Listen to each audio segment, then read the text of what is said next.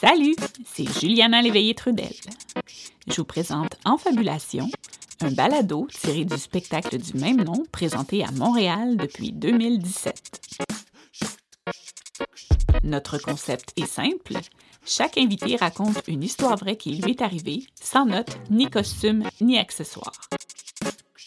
Aujourd'hui, je vous propose In Vitro, un récit de Vicky Boucher, enseignante en art dramatique sur la rive nord de Montréal. Bonne écoute!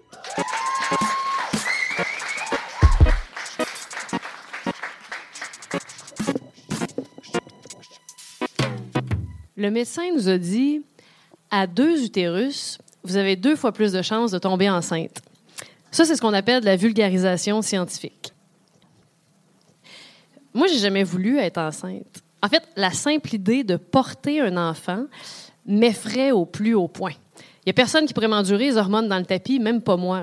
Ma blonde a donc dû se sacrifier pour la cause. Elle non plus n'a jamais eu la paix de la bédaine, mais un moment donné, le projet famille sonnait tellement fort dans notre couple qu'elle s'est dit pourquoi pas, ça, ça va être un beau défi. On sait bien qu'il y a mille autres manières de créer notre famille, mais bon, disons que ça, c'est notre plan A. À quel point j'envie mes parents, par contre?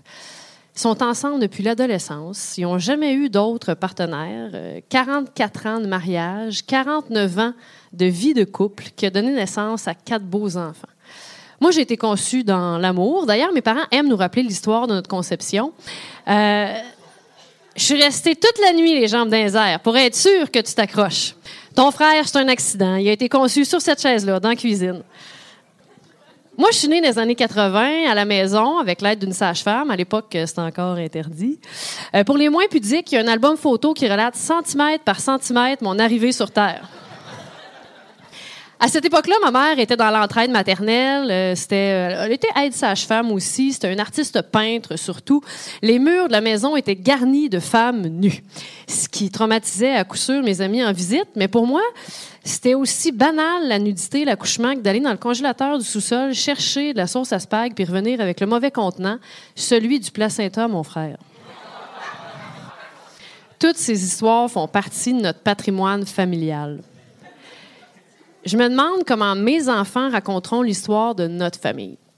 Parce que, tu sais, dans la vraie vie, tu tombes en amour.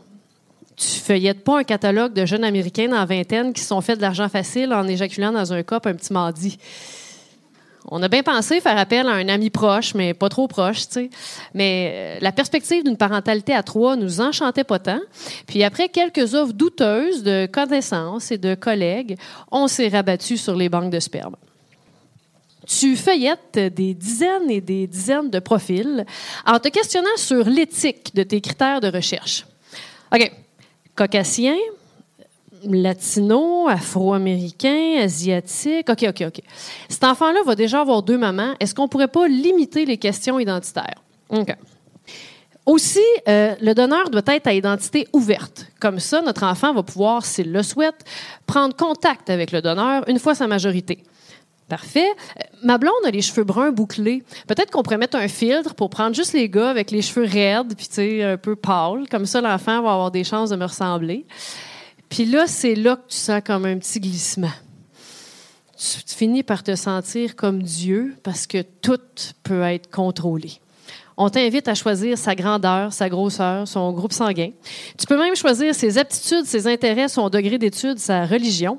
On donne des photos de lui, bébé, enfant, ado, adulte, les impressions de la secrétaire de la banque de sperme quand ils l'ont vu arriver, son dossier médical complet de lui et de sa famille élargie. Euh, ensuite de ça, un essai écrit destiné à l'enfant et parfois même des échantillons audio d'interviews où il nous parle de son livre préféré et ce qu'est pour lui une journée parfaite. Ma blonde était dégoûtée. Choisis n'importe quel, je m'en fous. OK, on a réfléchi. Dans le fond, c'est pas parce qu'on est deux profs d'art-drame que notre enfant va nécessairement triper sur le théâtre. Ma blonde ne va pas y transmettre ça via son sang, mais bien parce qu'on va tenter de lui transmettre, de lui partager. De la même manière, le donneur peut bien être servant de messe ou mécanicien de machinerie lourde puis triper sur Harry Potter. Ça ne devrait pas trop transparaître sur son développement.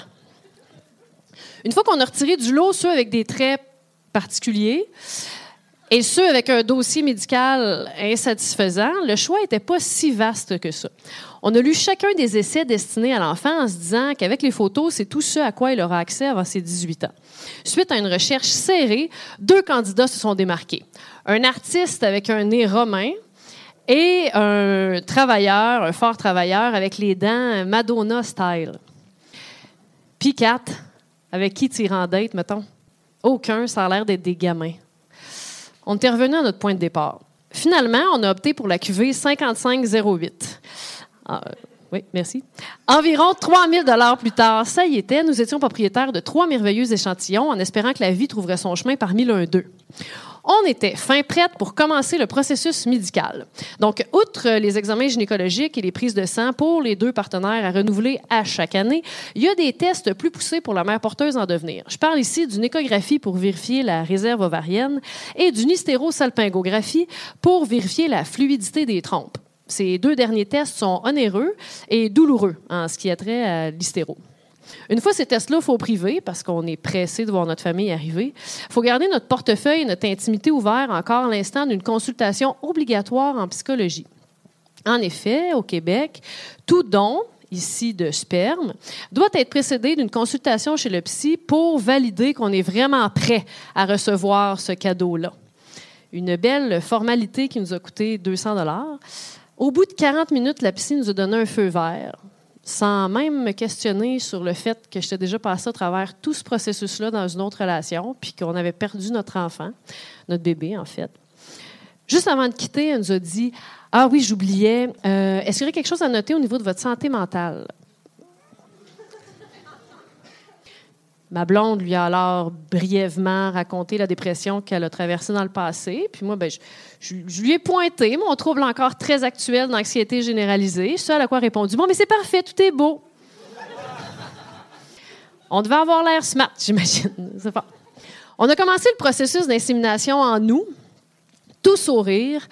Euh, ma blonde, qui a le syndrome des ovaires polykystiques, devait prendre des hormones à l'oral pour s'assurer de sa production de follicules. Et elle devait se rendre dans le trafic aux deux jours à la clinique de fertilité pour faire des échographies pour suivre la progression pardon, de ces dix follicules. Moi, je devais suivre dans nos montagnes russes émotionnelles. Puis, vient le jour I pour euh, insémination. J'ai inventé un tas de chansons lubriques pour détendre l'atmosphère. Mais mes plus gros hits sont les suivants.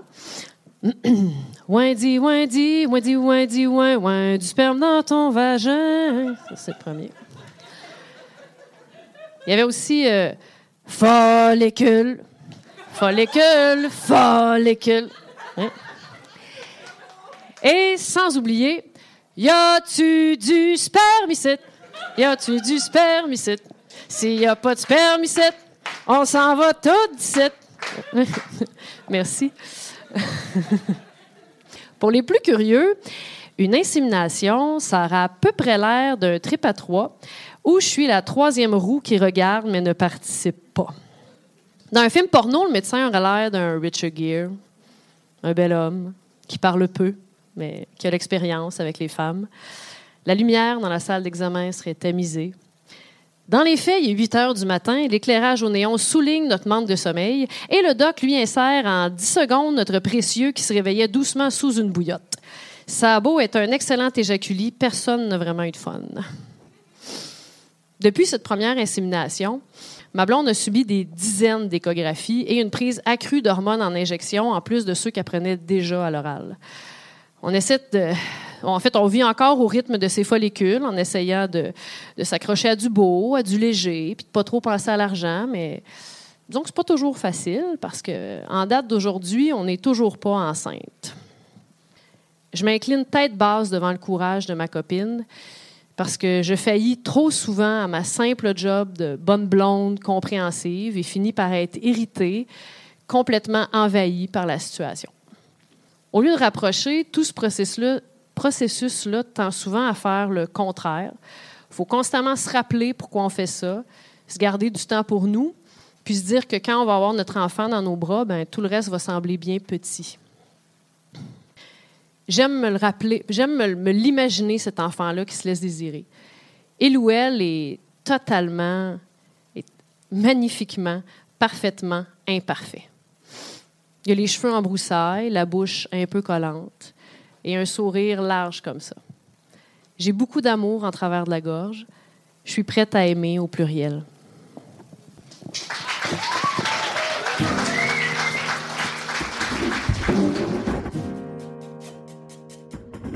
L'histoire que vous venez d'entendre a été écrite et interprétée par Vicky Boucher. Elle a été enregistrée au théâtre Mainline le 20 décembre 2019 lors de la présentation de notre spectacle Histoire de famille. La prise de son a été effectuée par Frédéric Lavoie. Le montage et la musique originale sont de Christian Brundelray. Et ce balado est une création des productions de Brousse.